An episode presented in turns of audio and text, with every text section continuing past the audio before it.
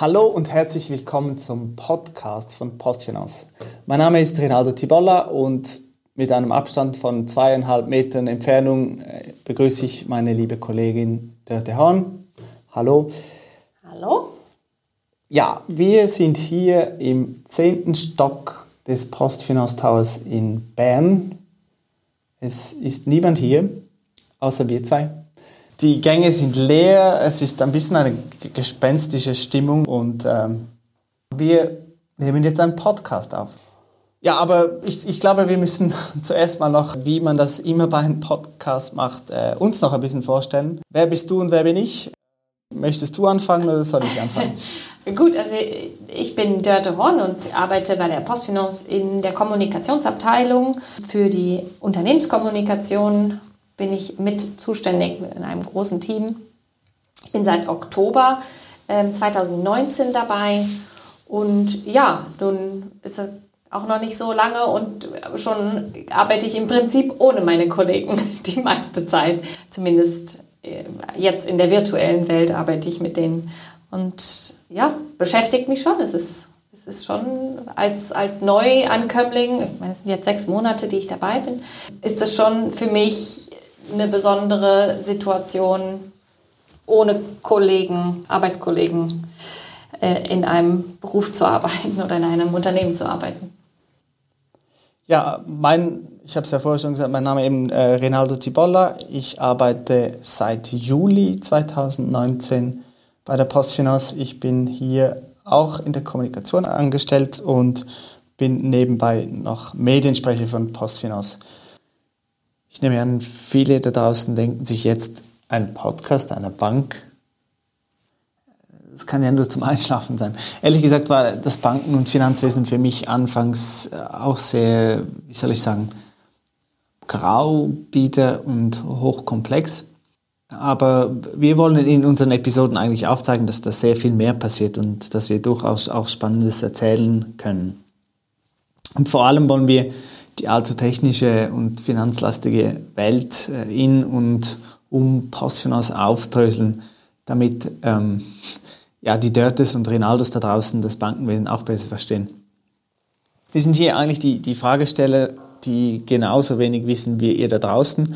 Und ähm, wir haben jetzt eigentlich den Auftrag gekriegt, euch die Postfinance-Welt äh, einfach näher zu bringen.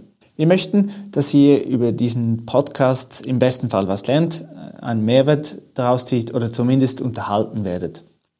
Wie wir uns das vorstellen. Die Idee ist, dass wir euch jeden Monat zu einem bereits vordefinierten Thema in einem Gespräch mit einem Experten, verantwortlichen Insider von Postfinance unser Unternehmen, unsere Werte, Visionen und auch Innovationen rüberbringen möchten.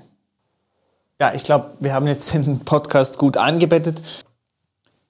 Let's talk about Corona. Was hat dieser Coronavirus mit uns als Bank, mit uns als Postfinance gemacht? Also wir haben von heute auf mehr, morgen mehr oder weniger über 3000 Mitarbeiter ins Homeoffice geschickt. Da ist eine gigantische Logistik dahinter, die man sich ja so einfach bisher noch nie hat vorstellen können. Bei uns sind Filialen geschlossen worden, beziehungsweise die Kundenzonen. Es ist, es ist so viel jetzt auf einmal von Holter die Polter gekommen, dass man als Unternehmen ja auf einmal wie in so einem Hurricane ist, fühlt sich fast an. Also es ist, es ist alles irgendwie sehr schnell gegangen und und gleichzeitig muss man sagen, von meiner Sicht aus oder von der Sicht der Postfinance aus geht es relativ gut. Also ich bin erstaunt, wie einfach das ist, dass wir alle miteinander via Skype kommunizieren können oder dass, dass das einfach doch tatsächlich funktioniert. Finde ich faszinierend. Und eben, dann, dann kommt noch die Politik, die, die, die jetzt da auch Maßnahmen oder Entscheide getroffen hat, die die, die Postfinanz ja auch äh, umkrempelt. Ich meine, der Bundesrat hat entschieden, dass er, dass er das Kreditverbot, das die Postfinance eigentlich hat, dass man das jetzt befristet aufhebt und dass die Postfinance jetzt die, die gebeutelten KMUs, weil die dürfen ja nicht mehr, viele von denen dürfen ja gar nicht mehr arbeiten, dürfen nicht mehr produzieren, dürfen nicht mehr verkaufen und dass man dass da jetzt die, die Postfinance auch einen, einen Dienst leistet, wie, wie alle anderen Bankeninstitute übrigens auch, aber dass Postfinance da jetzt bei diesem nationalen Programm zu dieser, es heißt offiziell Covid-Kreditüberbrückungshilfe, dass man, dass da die Postfinance mitmacht und, und diesen KMUs jetzt Kredite vergibt. So direkte Kreditverkäufe haben wir, oder Kreditvergaben haben wir noch nie gemacht und das machen wir jetzt und da, da müssten, mussten auch neue Prozesse aus dem Boden gestampft werden. Und das machen wir jetzt und das, äh, das machen wir für viele Leute. Wir haben, wir, wir, haben viele Anfragen gekriegt, weil wir haben ja auch viele KMUs als Kunden. Wenn man das von so einer mal so vom, vom Unternehmerischen anguckt, also ich meine, einen Entscheid in einem Großunternehmen zu treffen, das ist normalerweise ein lang, langes Unterfangen. Das muss von Pontius zu Pilatus und, ähm, und muss eigentlich ja immer über diverse Instanzen gehen. Und dafür war jetzt keine Zeit. Das war mhm. einfach wirklich, es muss jetzt passieren. Und, und da waren auch viele Leute, denke ich, in, in äh, sehr schnellen Entscheidungen involviert. Das hat, glaube ich, noch niemand so erlebt. Wir meistern den Grundversorgungsauftrag jetzt digital, also die meisten, also die meisten digital. Es gibt noch ein paar Leute mit, mit systemrelevanten Aufgaben, die noch vor Ort sind, aber die meisten, wir, wir schaukeln diese, diese, diese Bank von, von außerhalb. Fassin also finde ich absolut faszinierend und mhm. mich würde das einfach mal sehr interessieren, wie genau läuft das jetzt hier? Also keine Ahnung, wo werden gerade die Fäden gezogen? Ist das jetzt bei jemandem im Homeoffice? Wie darf ich mir das jetzt vorstellen? Wo sitzen unsere Händler? Also einfach so, wie kann eine Bank von heute auf morgen im Prinzip von zu Hause aus arbeiten? Wir haben zwei Personen befragt, die uns jetzt erzählen, wie sie in ihrem Bereich so funktionieren. Als erstes wäre da Philipp Merkt, er ist Leiter Beratung und Verkauf der Region Bern und Wallis. Ich habe mit ihm telefoniert und ich möchte das kurz einspielen. Ja, Philipp, die erste Frage an dich. Was ist für dich und dein Team momentan die größte Herausforderung in Zeiten vom, vom Coronavirus? Äh, die Vergabe der Covid-19-Kredite ist bei uns derzeit die größte Herausforderung. Wir haben innerhalb von vier Tagen ganze Prozesse aus dem Boden gestampft, während uns gleichzeitig unzählige Kundenanfragen erreichten. Wir haben es dank des tollen Teams und mit Sondereinsätzen am Wochenende geschafft, innerhalb von fünf Tagen, wirklich nur fünf Tage, fast 8000 Kreditgesuche zu bearbeiten. Ich finde das eine unglaubliche Leistung und macht mich äh, sehr stolz. Eine weitere Herausforderung ist die persönliche Beratung unserer Kunden. Derzeit kommen vielleicht nur noch etwa 10 Prozent der Kunden in die Filialen. Die meisten Gespräche finden per Telefon oder äh, Live-Support via E-Finance oder Webseite statt. Das Beratungsgeschäft beruht aber grundsätzlich auf Vertrauen und Vertrauen, das schafft man irgendwie über den persönlichen Kontakt. In der Distanz muss diese Nähe zum Kunden trotzdem irgendwie erreicht werden. Das ist sicher eine sehr, sehr große Herausforderung für alle Kundenberater. Noch äh, andere Fragen. Wie geht es dir eigentlich momentan und über was machst du dir Gedanken? Ja, wie alle anderen auch habe ich mich mit meiner Familie und der neuen Situation äh, arrangiert. Homeoffice, Homeschooling und der neue Alltag sind Herausforderungen, die wir alle gemeinsam meistern müssen, um unsere ältere Bevölkerung und die Mitmenschen die zur Risikogruppe gehören, zu schützen. Ähm, es beschäftigt mich aber sehr, dass die Großeltern äh, meiner Kinder nun ihre, ihre Großkinder nicht mehr sehen dürfen. Die möchten das gerne und das ist wirklich eine sehr schwierige Situation. Dann noch abschließende Frage. Welche Auswirkungen haben die Maßnahmen von Postfinance für die Kunden? Der Digitalisierungsschub dank des Coronavirus bedeutet, dass sowohl Kunden als auch Kundenberater schneller, digitaler und selbstständiger werden. Wenigstens hier ein positiver Effekt des Coronavirus. Ich bin stolz, dass wir auch in Zeiten wie diesen jedem Kunden eine individuelle Beratung anbieten können. Und wir geben alles daran, dass wir das auch weiterhin aufrechterhalten können. Ja, äh, ich danke dir für die, für die Beantwortung dieser Fragen und äh, wünsche dir und deiner Familie beste Gesundheit. Ganz herzlichen Dank, das wünsche ich dir auch. Gute Gesundheit. So, Dörte, wie wirkt das auf dich? Ich finde es faszinierend, dass wir tatsächlich auch für unsere Kunden da sind. Also das ist, ist natürlich eine schwierige Situation und das ist ganz klar. Aber das ist halt trotzdem, ich meine, wenn ich als Kunde zu meiner Bank gehe, dann, dann will ich ja meistens irgendwie was sehr Persönliches. Und dass wir das tatsächlich schaffen, so wie Philipp das gesagt hat, ähm, dass wir trotzdem einfach auch diese Nähe noch anbieten können, ähm, sei es auf anderen Wegen, nämlich digital, finde ich, find ich super. Was mich wirklich äh, überrascht hat, ist, dass man äh, über, über fast 8000 Kreditgesuche abarbeiten konnte. Und das, das in etwa an einem Wochenende das ist schon Wahnsinn. Ja, das sind unglaubliche Zahlen. Was man natürlich nicht vergessen darf, ist, dass die, dass die ältere Bevölkerung vielleicht von dieser Digitalisierung ein bisschen abgeschreckt wird.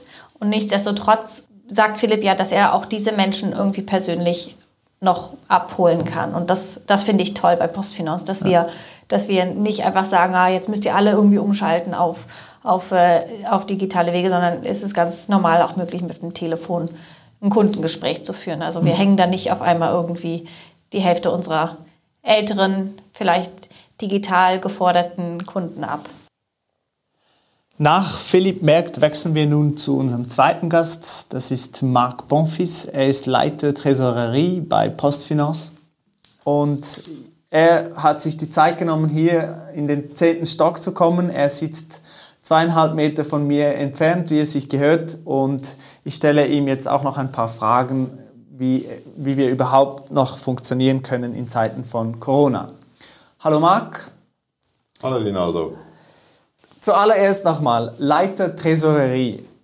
Was, was ist eigentlich eine Tresorerie?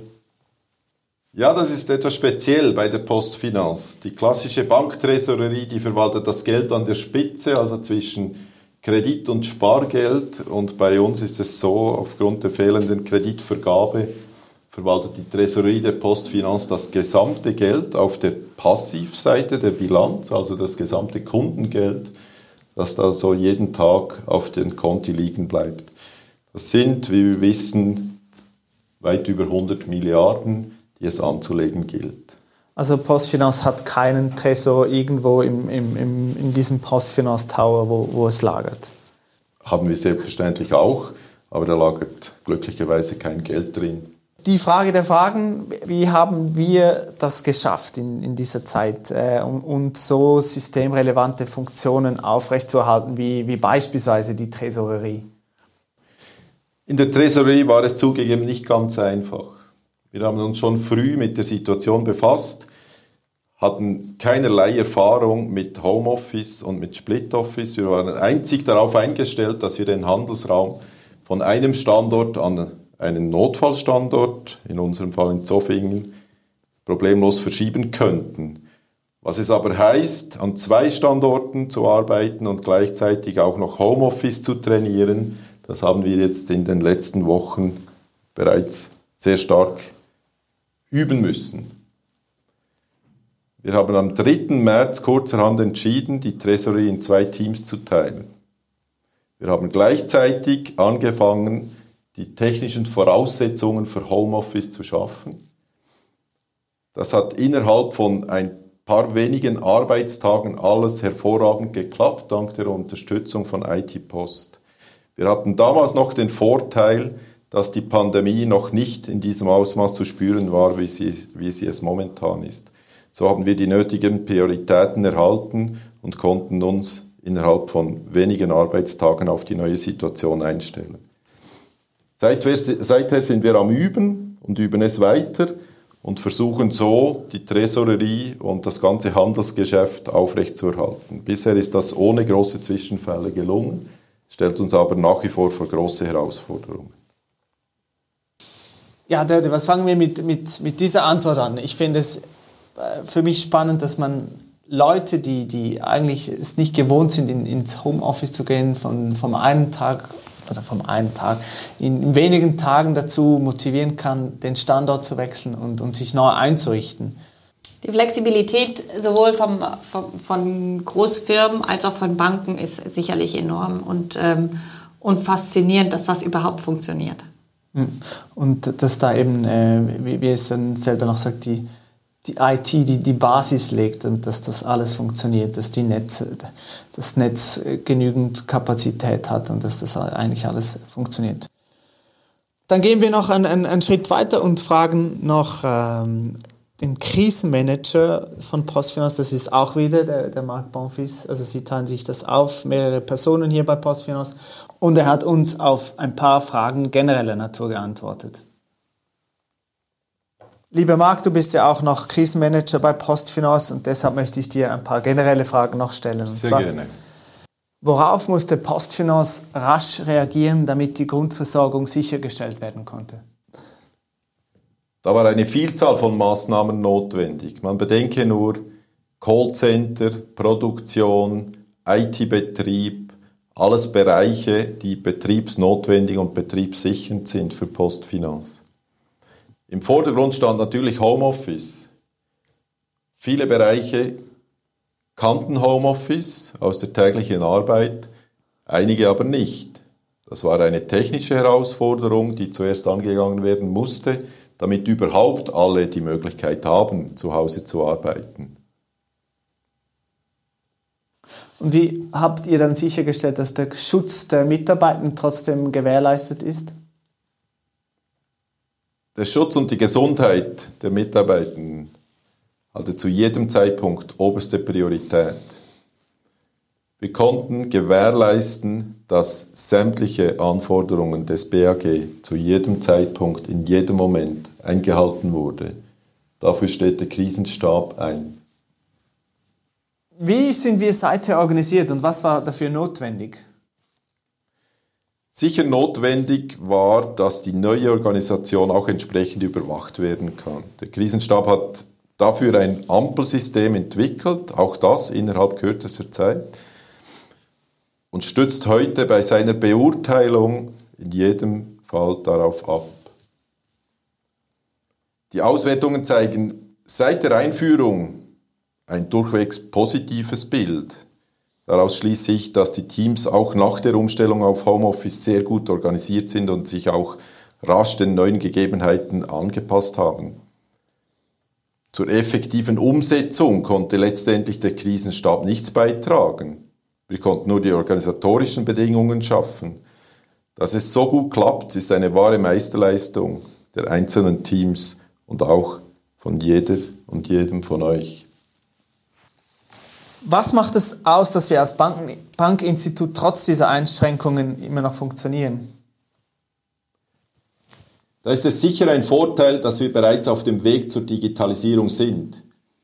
Wir haben viel investiert in integrale Systeme und können auf ein hervorragendes funktionierendes Netz von IT-Post abstützen.